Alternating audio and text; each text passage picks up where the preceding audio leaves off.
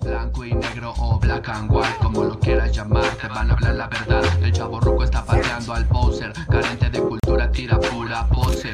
No sé cuál sea la intención de esta generación, que no vive sin su phone, ya no hay interacción. Es blanco y negro, no te pierdas la transmisión. Está de poca el podcast, lo notas, bro. Voy Felipe con tenis. Hola, hola, ¿cómo estás? Bienvenida, bienvenido a este nuevo episodio de Blanco y Negro Podcast. Esperemos que te lo estés pasando de maravilla.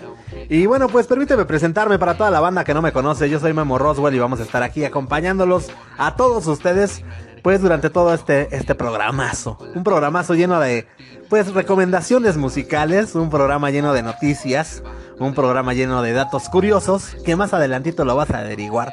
Pero no podemos empezar sin antes averiguar qué es lo que ocurría en un día como hoy, pero de algunos añitos atrás. Y es que mira, en un día como hoy, 10 de junio, pero del año, de, del año 671 antes de Cristo, el emperador Tenji de Japón presenta un reloj de agua llamado Rokoku.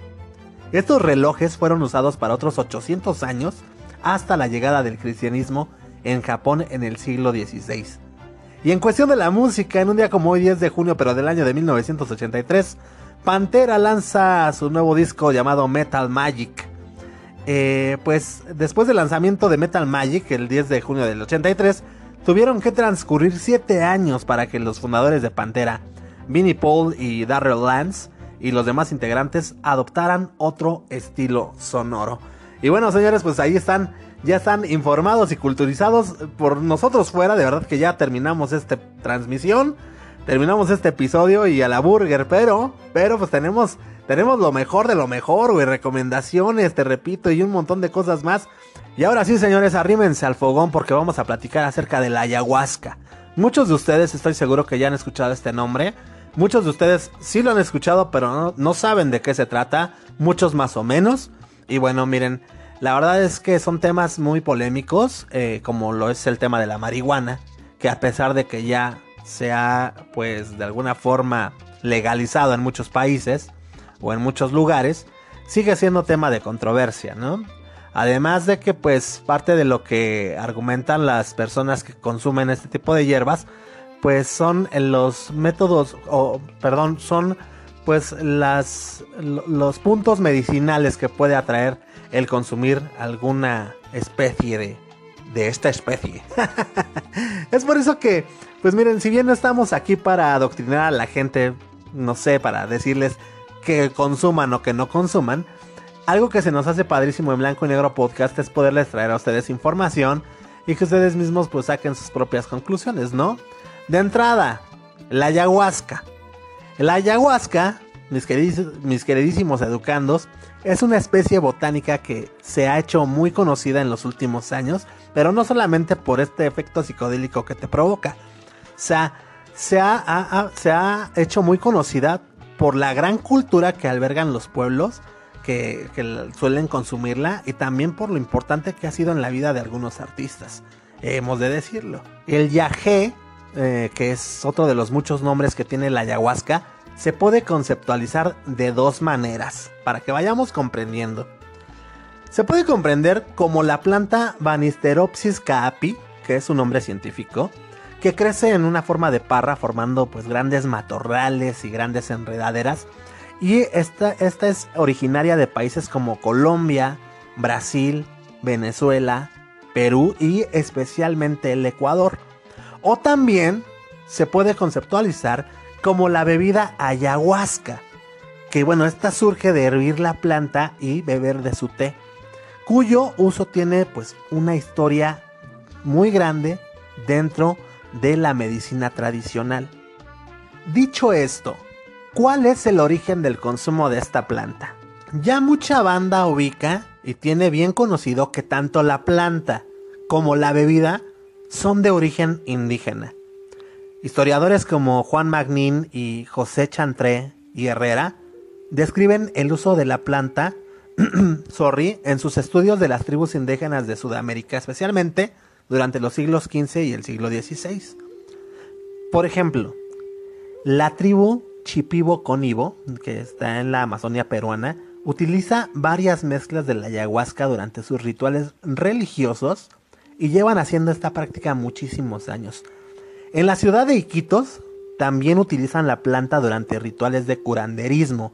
Y en Brasil incluso existen iglesias, güey, que predican ampliamente el consumo de la ayahuasca basándose pues en un origen divino, ¿no? En esta onda de que todo está pues regulado por las leyes de, dicho país y en respeto a la cultura masónica, pues, este, pues órale, ¿no? Ahora, ¿cuáles son los efectos de la ayahuasca? Bueno, todavía no existen estudios especializados en el consumo a largo plazo y, también del grado de toxicidad, pero es conocido que, que, la bebida produce efectos alucinógenos muy fuertes. También digo, dependiendo de la clase de ayahuasca, ¿no? O sea, si es de la chida o si es de la eriza. la planta puede contener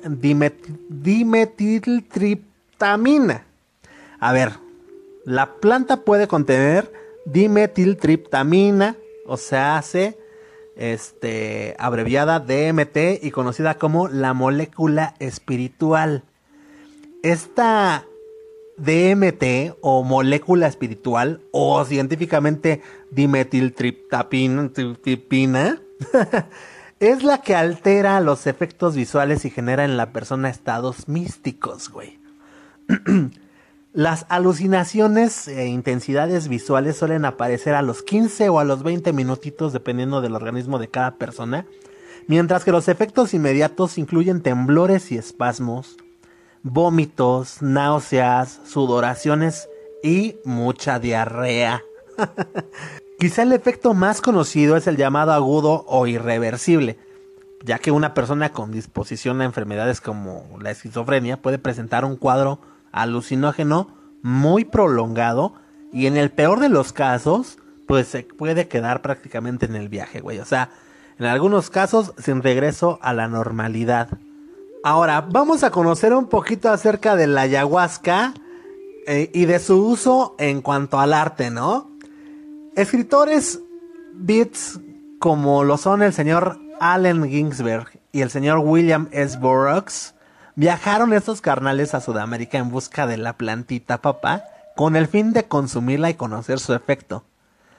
Las cartas de la ayahuasca de 1973 es un libro hecho por los dos escritores anteriormente mencionados, en donde hay cartas de Burroughs y Ginsberg que cuentan su estancia en la selva peruana y su posterior consumo de ayahuasca. También el pintor peruano originario de Iquitos, en Perú, Christian Bandellán, basa su obra en la mitología de los indígenas peruanos y en el uso de la ayahuasca. El largometraje El viento de la ayahuasca de la directora peruana Nora de Iscue cuenta una historia de amor que transcurre en la Amazonia peruana. Y así te puedo mencionar un montón. El poeta chileno Mario Marcus escribió una novela gráfica denominada Bilis Negra, en donde un joven que consume ayahuasca busca a su mejor amigo. Eh, pero pues bueno, o sea, se, ha mencionado a la planta en la música eh, en, muchas ocasiones. Bandas como El Mago de Oz, por ejemplo, eh, Dengue, Dengue, Dengue y compositores como Gustavo Cerati han utilizado el yagé como tema central de sus obras o como temática general. nada más para que te des un quemón, papá. En fin, hoy en día el consumo de ayahuasca se usa incluso como tratamiento en contra de las adicciones bajo sus regulaciones y sus normas, por supuesto, ¿no? Por lo que su uso trasciende las regiones amazónicas de Latinoamérica. También tiene uso prescrito para las personas con trastornos de ansiedad, con trastornos de estrés, este, o bueno, estrés postraumático y depresión. Enfermedades que por cierto son sumamente comunes en los tiempos actuales, hemos de decirlo. Y fíjate, durante el año muchas personas viajan a las fronteras amazónicas para tomar esta, esta bebida y bueno, pues la ingesta de la planta suele estar asociada a retiros espirituales o participación y en observación en rituales chamánicos. Personas alrededor del mundo viajan para participar en retiros y presenciar a los indígenas realizando sus actividades, por lo que implica un área de turismo para los paisajes receptores. Debido a su origen y su mención en el arte, el yaje o la ayahuasca es más que un simple alucinógeno de, de moda, güey. Esta onda forma parte de toda una experiencia que bien puede ser motivada por pura curiosidad, búsqueda de creatividad o también, por qué no decirlo, ¿no? Por el misticismo. En fin, sea cual sea la razón, ahí está la información de la ayahuasca o del yagé Y ya saben que por lo menos en la cultura, eh, en el cine, en las, con los escritores, pues tiene mucha onda, tiene mucho que ver, están muy apegados a esta onda de la ayahuasca. Pero bueno, aquí está, señores, informados están. ¿Y qué les parece si vamos a averiguar qué es lo que, qué es lo que viene en cuestión de la película del Guasón, por ejemplo? En cuestión de la música y alguna notita por ahí también nos tiene guardada de Queen. Así es, señores, de Queen. Pero dejemos que Hilda O nos dé las noticias más relevantes en el mundo del espectáculo. Así es que, Hilda, por favor.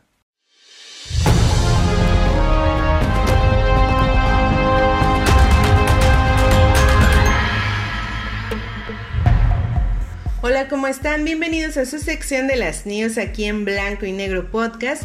Yo soy Hilda O y en este espacio les cuento todas las novedades del mundo de la música, el cine y por supuesto las series.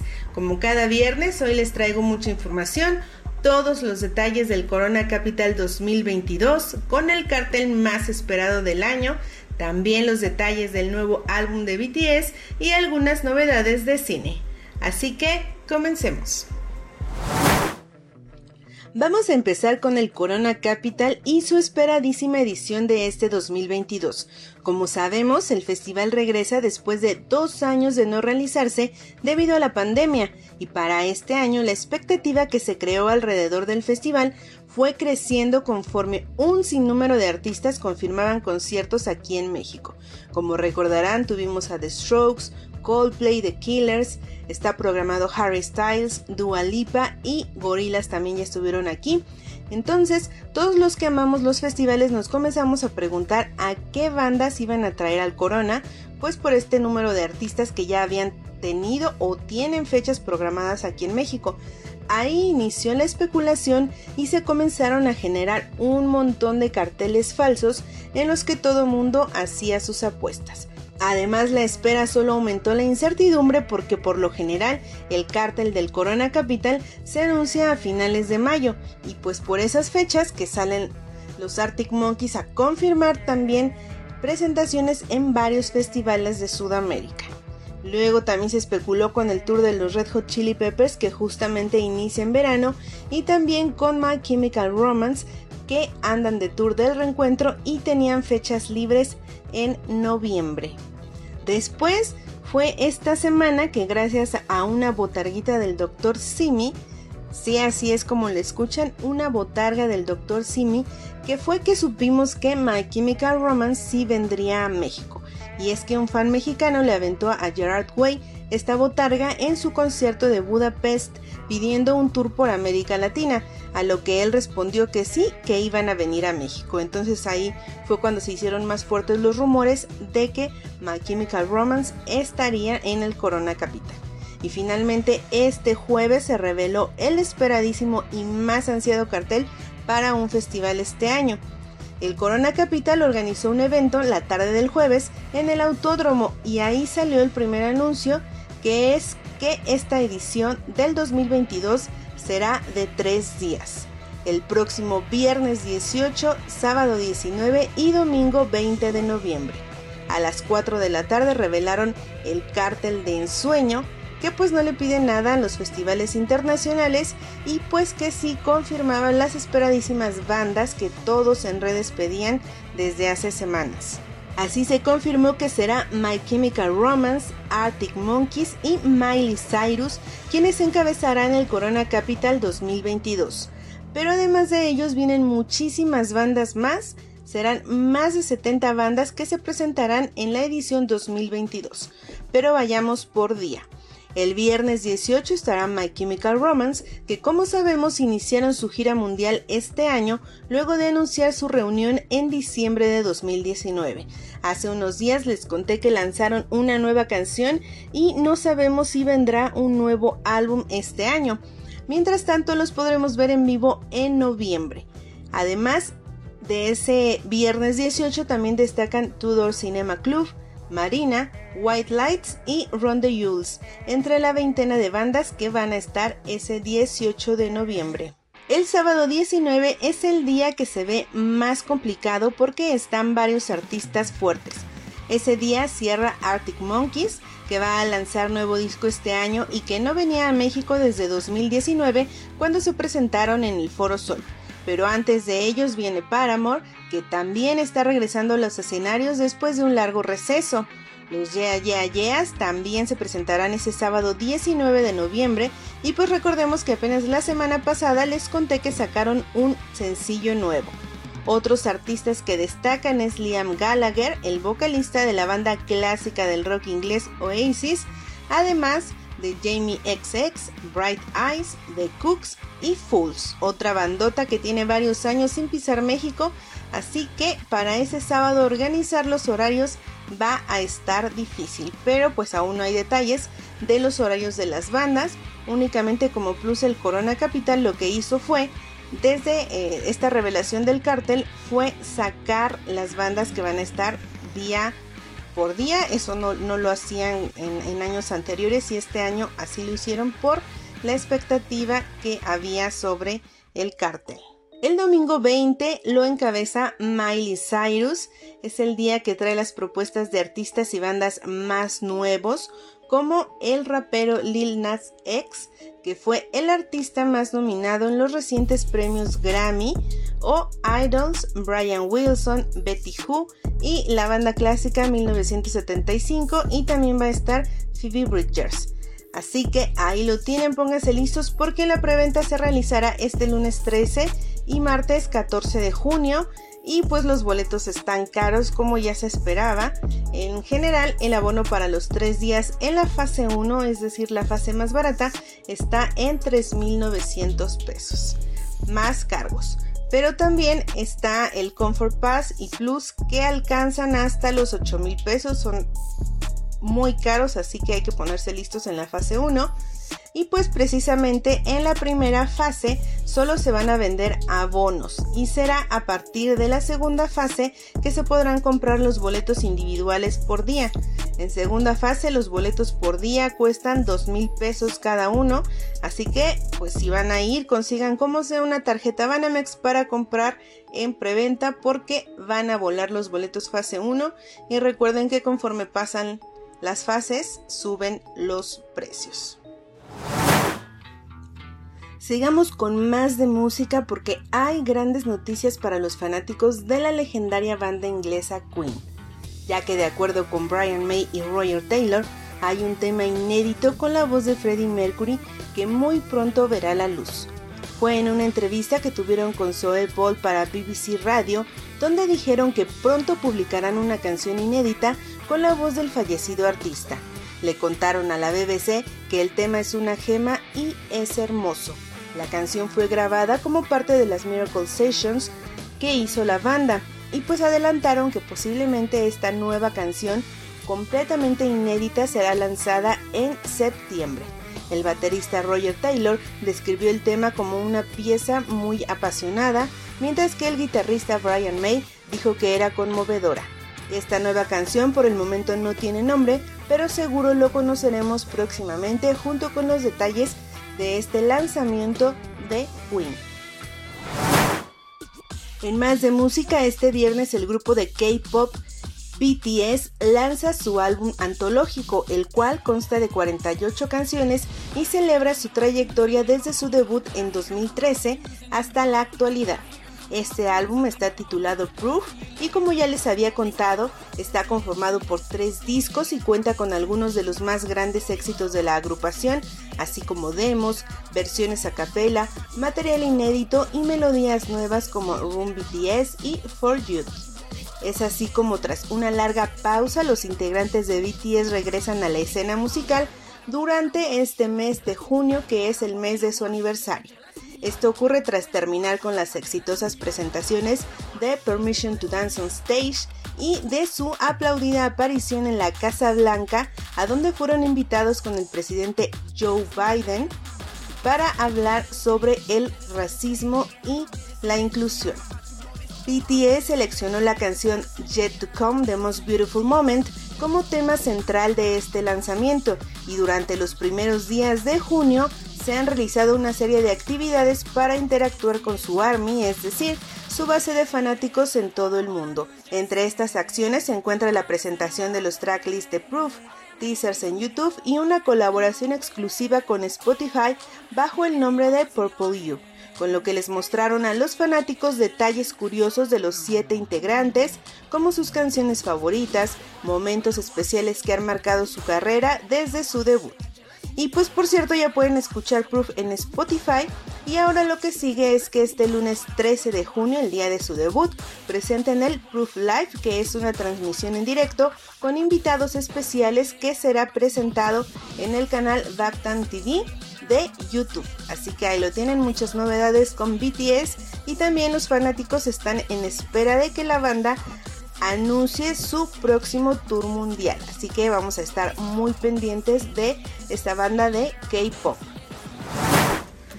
Vamos ahora con cine porque la película de El Guasón 2 ya es una realidad. Esta película ha sido considerada como una de las mejores películas de superhéroes e incluso estuvo nominada a los premios Oscar y se llevó dos estatuillas, incluyendo una como mejor actor para Joaquín Phoenix. Con esto el Guasón abrió un mundo de posibilidades para DC y las películas basadas en cómics. Hace unos días se confirmó que la secuela está en camino. Fue Todd Phillips quien reveló en su cuenta de Instagram que el Guasón 2 ya tiene luz verde al compartir una fotografía de Joaquín Phoenix leyendo el libreto de esta segunda parte que lleva el nombre, al menos por ahora, de Folie Deux que de acuerdo con el sitio especializado Gicosite se traduce como un trastorno mental idéntico o similar que afecta a dos o más personas. Esto podría significar que el guasón esparce una enfermedad que afecta a las personas de Gotham, como lo empezamos a ver en la primera parte en la que él fue el detonante de una serie de levantamientos violentos alrededor de Gótica. Ahora probablemente vamos a ver qué es lo que hace Arthur con su nuevo poder y fama y pues los intentos de la policía de Gotham por frenarlo antes de que pueda perder más el control. Joaquín Phoenix está confirmado también para esta secuela, pero además podríamos volver a ver a Douglas Hodge como Alfred y la revista Variety además ha mencionado que existe la posibilidad de que presenten a una nueva versión de Harley Quinn diferente a la de Margot Robbie y que también presenten a Bruce Wayne de nuevo, aunque pues en este caso se trataría de un niño y no del millonario que se convierte en Batman y esos son los detalles que hay hasta el momento, no hay fecha sobre cuándo inicia el rodaje ni tampoco el estreno. Así que ahí lo tienen, ya se pueden ir preparando para la segunda parte de El Guasón 2. Y pues con esta noticia terminamos. Quédense para lo que resta de blanco y negro y nosotros nos escuchamos hasta la próxima.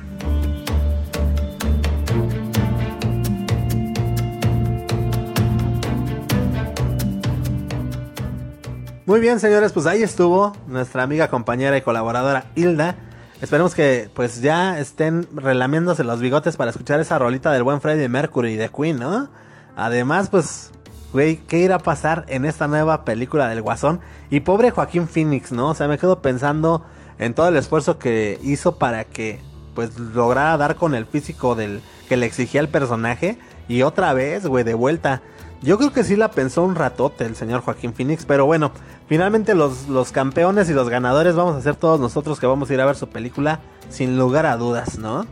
Pero bueno, señores, hablando de toda esta onda de películas, series, espectáculos, hay mucha banda y yo estoy seguro que es fiel seguidora de los Peaky Blinders. Tanto como yo, claro que sí, yo también soy muy, muy fan de los Peaky Blinders.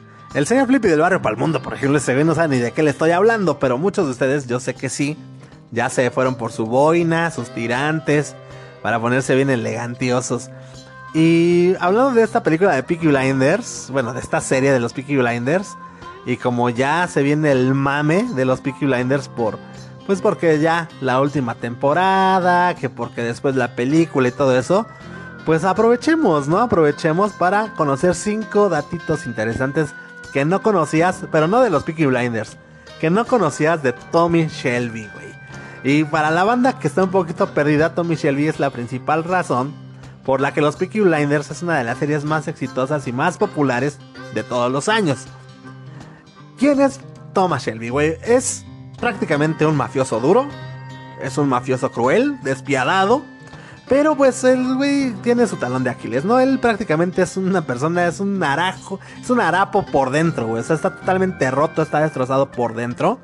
Cosa que pues muchas personas, eh, digo en la vida real, eh, creo que, que llegan a ser también pues así.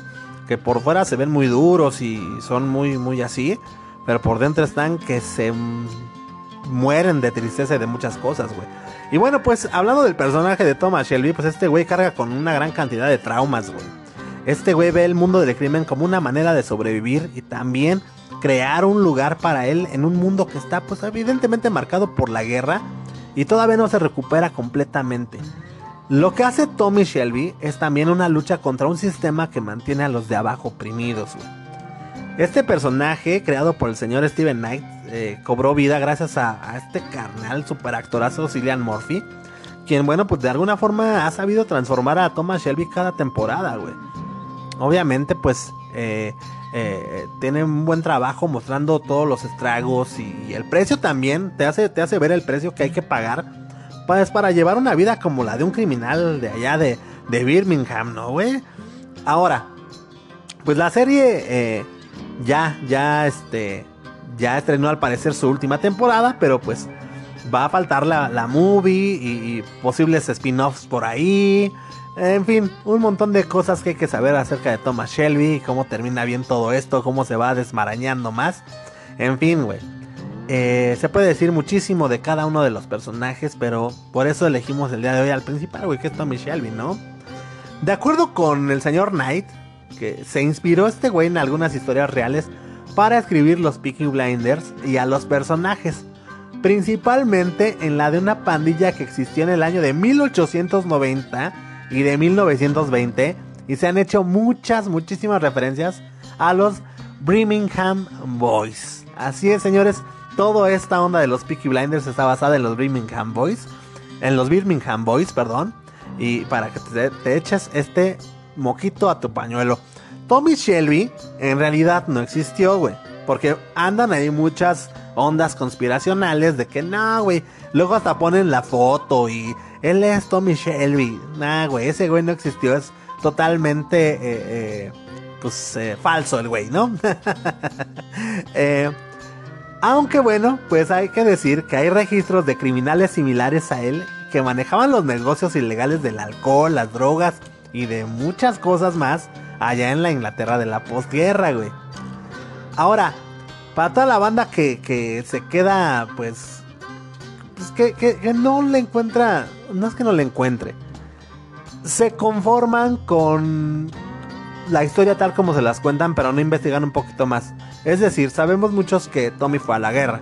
Pero ¿a qué fuerra? ¿A qué fuerra? ¿A qué guerra fue el señor Tommy Shelby, güey? Bueno, Fíjate, y es que, bueno, la serie te enseña ahí en distintas ocasiones, pues que el güey del Thomas Shelby sufre un poco de estrés postraumático conectado con estos eventos violentos que llegó a experimentar antes, pues de convertirse en el líder de los Peaky Blinders, güey. Los principales traumas y heridas emocionales del buen Thomas Shelby vienen de su tiempo como soldado. De acuerdo con el periódico británico Express, Tommy peleó con el ejército británico en la primera, en la primera guerra mundial. E incluso recibió, eh, eh, recibió pues, reconocimientos por su participación en la batalla de Verdún y la batalla de Somme, que son algunos de los eventos que le provocan pesadillas. Ahora, otro datito, güey. ¿Se han dado cuenta que el señor Tommy Shelby se la pasa fume y fume y fume y fume? Bueno, güey. Este güey se le puede ver fumando una pipa antes de dormir en distintos momentos en la serie que pues, es parte de un ritual que sigue cada noche para poder obviamente conciliar el sueño, güey. Y probablemente pues para intentar mantener las pesadillas pues a lo más mínimo, ¿no? Lo que Shelby fuma es muy representativo de la época. Y es que el güey fuma opio, güey. El opio, otra droga más, así como la ayahuasca, güey. Una droga que le ayudaba a entrar en una especie de trance para lidiar con su. Pues sí, güey, con todo este pedo postraumático de, la guerra. Que en ese momento se conocía como Shell Shock. Ya que pues no, no existían tratamientos para eso en, las épocas. Esta onda de postraumas y eso, pues se les conocía así como Shell Shock. Entonces, su toquecín de opio y a la burger, güey. El opio era pues muy común en principios de los años de los 1900, incluso llegaron a existir casas en las que las personas, incluyendo algunos ricos gente poderosa, iban ahí en secreto para darse y atizarse bien chido, güey. Pero bueno, pues eh, hay que tener cuidado, güey. Acuérdense que aquí no les estamos promoviendo el uso de drogas, ni mucho menos. Eh, y se conoce que el opio, pues es una droga muy, muy, muy adictiva. Y que finalmente, pues terminó destruyendo muchísimas vidas. O sea, también eso hay que decirlo, güey. Otro datito. ¿Por qué la compañía de Tommy Shelby acabó en la quiebra, güey? Chinguele. Bueno, pues a Tommy Shelby no le fue muy bien en, temas de dinero en, la temporada 5. ¿no? La serie ahí nos enseñó que, pues que perdió mucha lana durante el famoso Wall Street Cash, este crash del 29, y pues eso lo llevó a tener que buscar a otras opciones y a realizar un trato nada bueno. Además, pues se acerca el fin de la ley seca, o sea que en cuanto a lo del negocio del alcohol y ese PEX, pues ya no es rentable, güey, ya no es sostenible. Además de que pues está el tema de que Tommy fue traicionado por uno de sus pinches aliados. Y eso ya lo dejó en una posición muy, muy, muy, muy, muy vulnerable, diría yo. Por eso terminó en la quiebra, güey. Ya valió Mauser. Ahora, como ya último, último datito. Eh, la verdad, yo creo que espero que hayas disfrutado este, este, esta capsulita, esta platiquita acerca de estos datos curiosos de Tommy Shelby. Claro, te va a gustar si eres fan de la serie, ¿no? Eh, el corte de pelo que usa el buen Tommy Shelby, güey. Son súper icónicos, güey. Los cortes de los Peaky Blinders son súper populares, güey. Pero ese de Tommy Shelby se la pasa de... No, güey, está muy, muy cañón. Y es el que es más buscado por todos los fans, por lo menos. Hoy en día, a ese corte se le conoce como el Shelby, güey. Así de, córtamela la Shelby. que en realidad para la banda que conoce de corte se le llama undercut. Que, bueno, esta onda para la gente que no tiene ni idea de qué les estoy hablando. Esta onda, o sea, este corte eh, va rapado de los lados. Y también, o sea, de la parte de atrás también. Pero deja mucho volumen en la parte superior para crear un peinado con textura y movimiento. O sea, como un tipo honguito, ¿sale? Pero más pelo de lo normal. Y aparte va como... Pues sí, sí, sí. Va cayendo acá muy, muy chido, güey. Eh, y pues se trata de un corte que ha sido muy popular desde, desde los años 20 prácticamente, ¿no? Eh, se cree que comenzó a ser utilizado por los criminales de Glasgow para que te des las trenzas. De hecho, ahora dos, tres chaquitas que ves por ahí con sus cortes y la onda también del por qué se puso de moda la barbería y todo el pedo, mucho tiene que ver Peaky Blinders y Tommy Shelby, güey. Agradecele a la serie si es que te molesta a ti este tipo de cortes. Agradecele al señor Thomas Shelby, pero bueno. ¿Qué, qué más? ¿Qué, ¿Qué, podemos decir, señores? Yo creo que ha llegado la hora cuchicuchi, la hora chimencuenchona, ya la hora ya vas que chutas. Vamos a ampliar un poquito más nuestro repertorio musical, ¿por qué no? Y es que el señor Rumex 2020 el día de hoy nos trae una recomendación muy, muy, muy especial. La verdad, ¿eh? Porque normalmente no nos trae cantantes así en solitario. El día de hoy nos trae a uno muy muy bueno que se llama Santiago Cruz, del cual yo no tenía conocimiento. Pero pues esperemos que tú escuches de quién se trata, que lo conozcas un poquito más y de cualquier forma te vamos a estar dejando esta recomendación musical en nuestro em, grupo de Facebook llamado Blanco y Negro Crew. Pero mejor me callo y dejo, le doy paso al señor Rumex 2020 para que nos platique quién es Santiago Cruz. Entonces, mi queridísimo Rumex, adelante.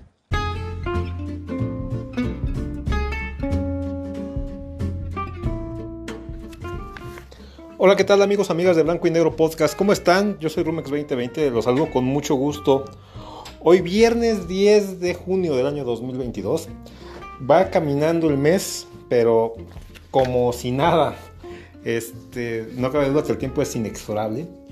Pero bueno, eso no nos detiene, al contrario, eso eh, pues eh, hace y ayuda para que cada vez pasen más rápido las semanas y que cada vez más pronto estemos con ustedes. Eh, pues cada viernes, ¿no? Eh, eh, gracias, gracias a Dios.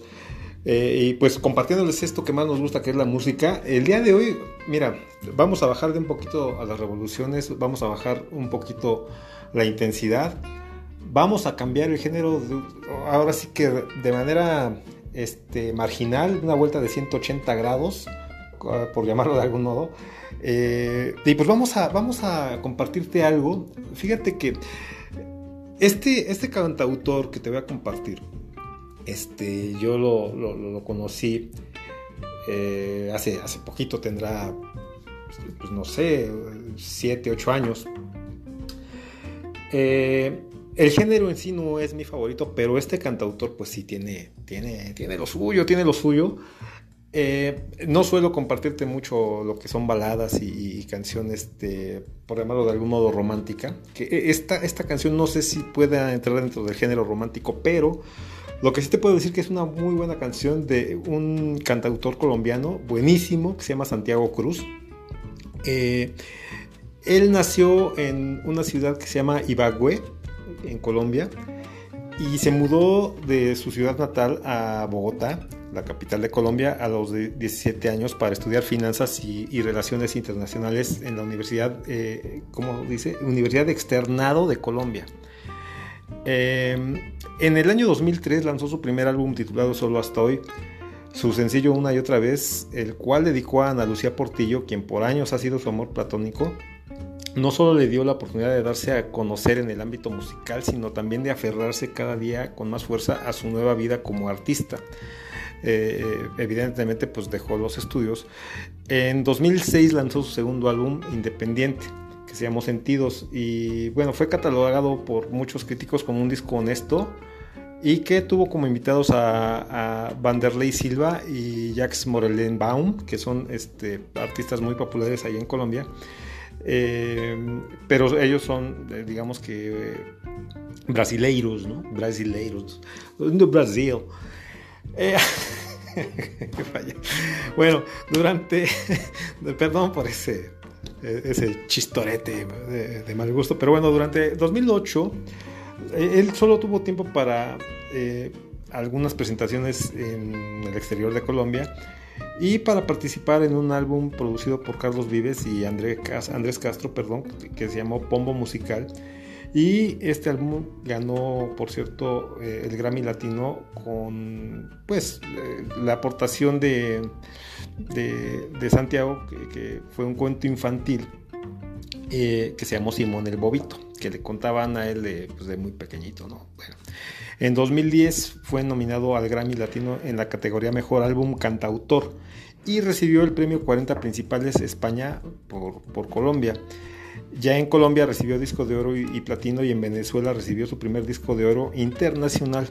En mayo de 2011 fue el gran ganador de los premios Nuestra Tierra en Colombia, que también es un, es un pues es, un festival, es un festival muy, muy importante ahí en Colombia. En abril también de 2011 grabó su primer DVD acústico en el cual presentó 11 canciones de su último disco y una canción inédita. También tuvo muy, buenas, muy buena recepción. ¿no?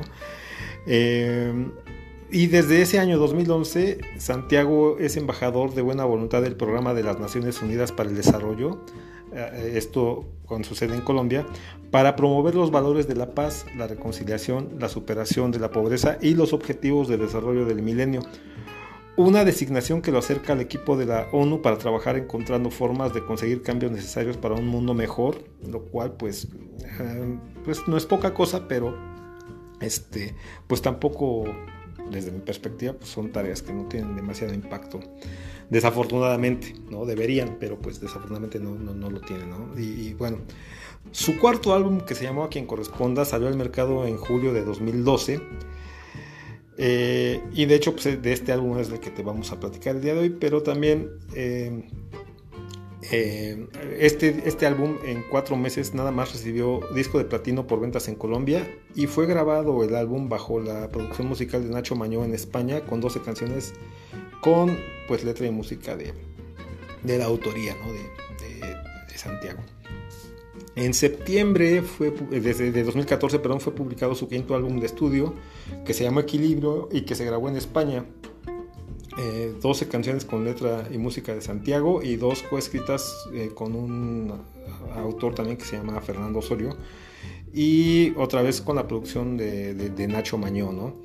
Bueno, eh, ahora Santiago despertó mucha polémica en, este, pues tras la muerte, tras la muerte de, pues de un, eh, pues alguien que fuera, que, que, fuera un cantante y compositor colombiano de, de, género vallenato, considerado el artista más exitoso en el género y que se llamó Diomedes Díaz, de quien su vida personal, bueno, estuvo marcada por la inestabilidad familiar, polémicas, eh, con, pues tenía amigos de no muy buena eh, reputación, eh, tenía altibajos con temas de, alcohol y drogas, este, pues accidentes obviamente, problemas financieros, este, judiciales, pero la gran difusión de este, de este hombre, Diomedes, se debió a que, a que fue condenado a 12 años de prisión por el delito de homicidio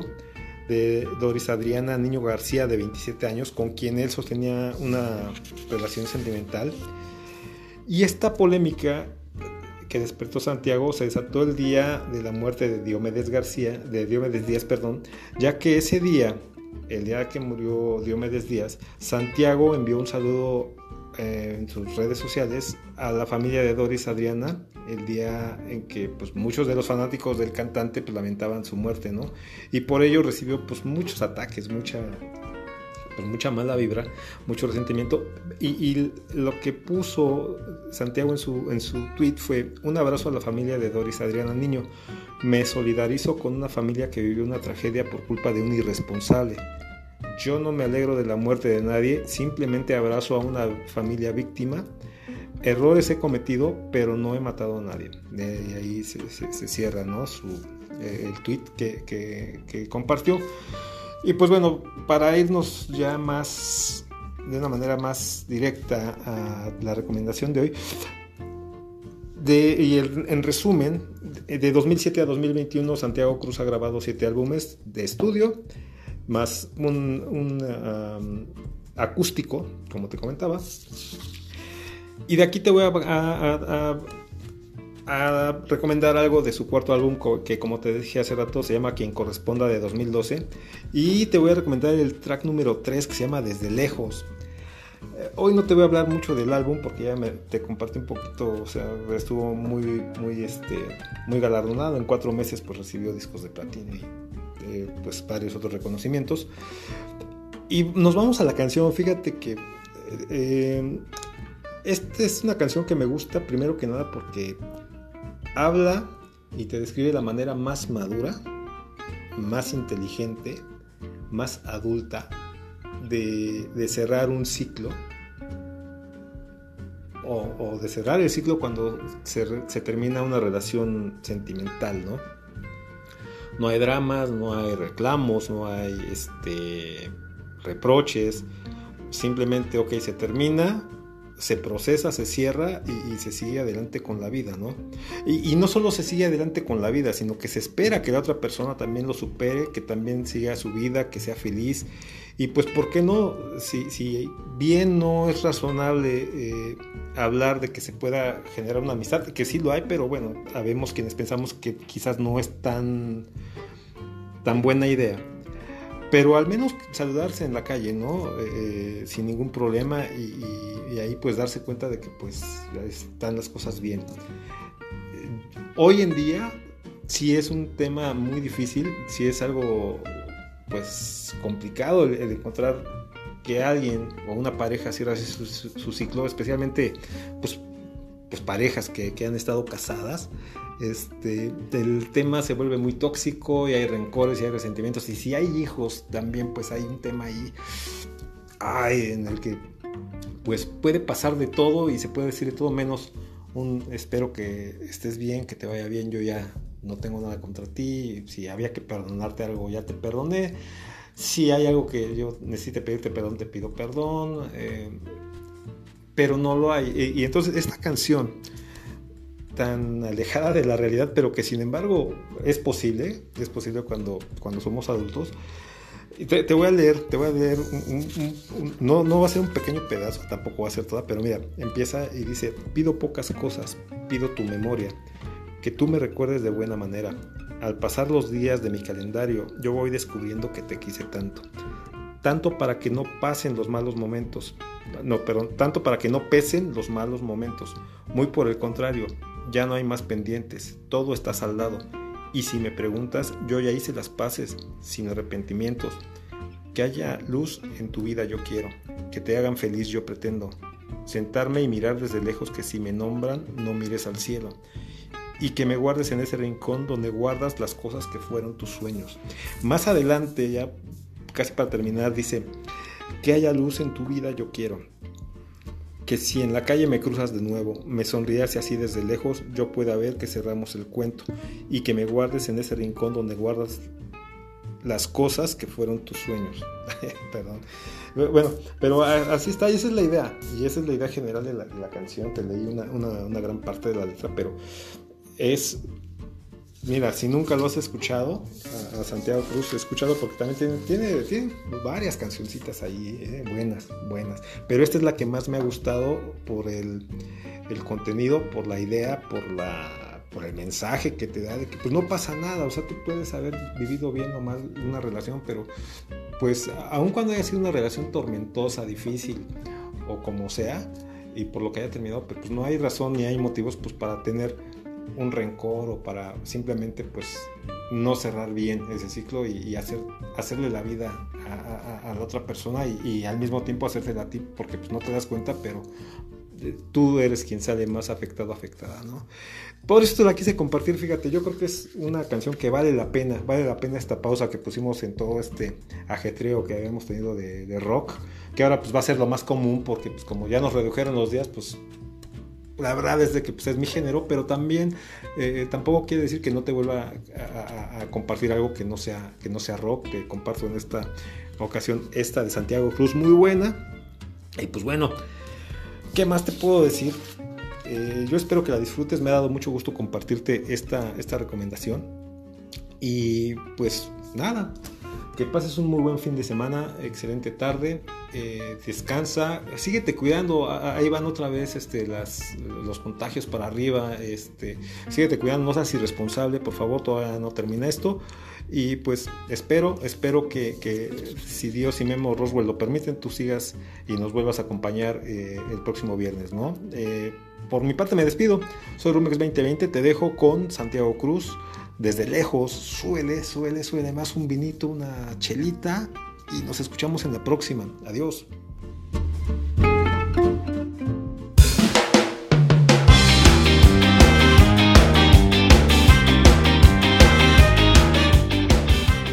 Ahí está, señores. El señor Santiago Cruz con el señor Rumex 2020. Esperemos que les haya gustado la recomendación musical del día de hoy. ¿Y qué esperan para lanzarse de una vez a Facebook? Eh, Blanco y Negro Cruz se llama nuestro grupo de Facebook. Ahí les va a estar dejando el videito, la rolita completa. Que es una, una rolita, la verdad, a mi parecer. Pues sí, o sea, muy relax, muy. Sobre todo con una letra buena vibra, buena onda. Y esperemos que les guste a todos ustedes. Y bueno, pues, sin más ni más, señores, eh, a nombre de todo el equipo de colaboración, pues ya nos despedimos, güey. A nombre del señor Felipe del Barrio Mundo que no pudo acompañarnos, al igual que Mili, que Sandy.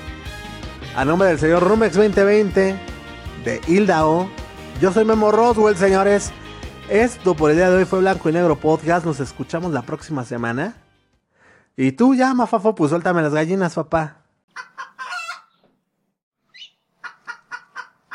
Chao, chao. López Dóriga, me la pido. Loret de Mores, ¿ya estamos al aire? Avisa. Come on, come on, yeah, yeah. Yeah, yeah. Blanco y negro o black and white, como lo quieras llamar, te van a hablar la verdad. El chavo roco está pateando al poser, carente de cultura, tira pura pose. No sé cuál sea la intención de esta generación, que no vive sin su phone, ya no hay interacción. Es blanco y negro, no te pierdas la transmisión. Está de poca el podcast, lo notas, bro. Voy Felipe con tenis, suave, suavena. Es el wax del barrio, el extracto nena. Si quiere buena música, aquí lo de ayer era un hit, a veces sobre el beat. Tráete la botana y una de barril. Si esto te gusta servimos refil. Pura rima energética con mil Que estoy cazando con la técnica como reptil. Y no te lo pierdas Tenemos lo bueno que todavía se conserva. Lo de la reserva se encuentra fresco. Somos expertos en esto de hacerlo honesto. Let's go. Let's go. Black and white. Black and white.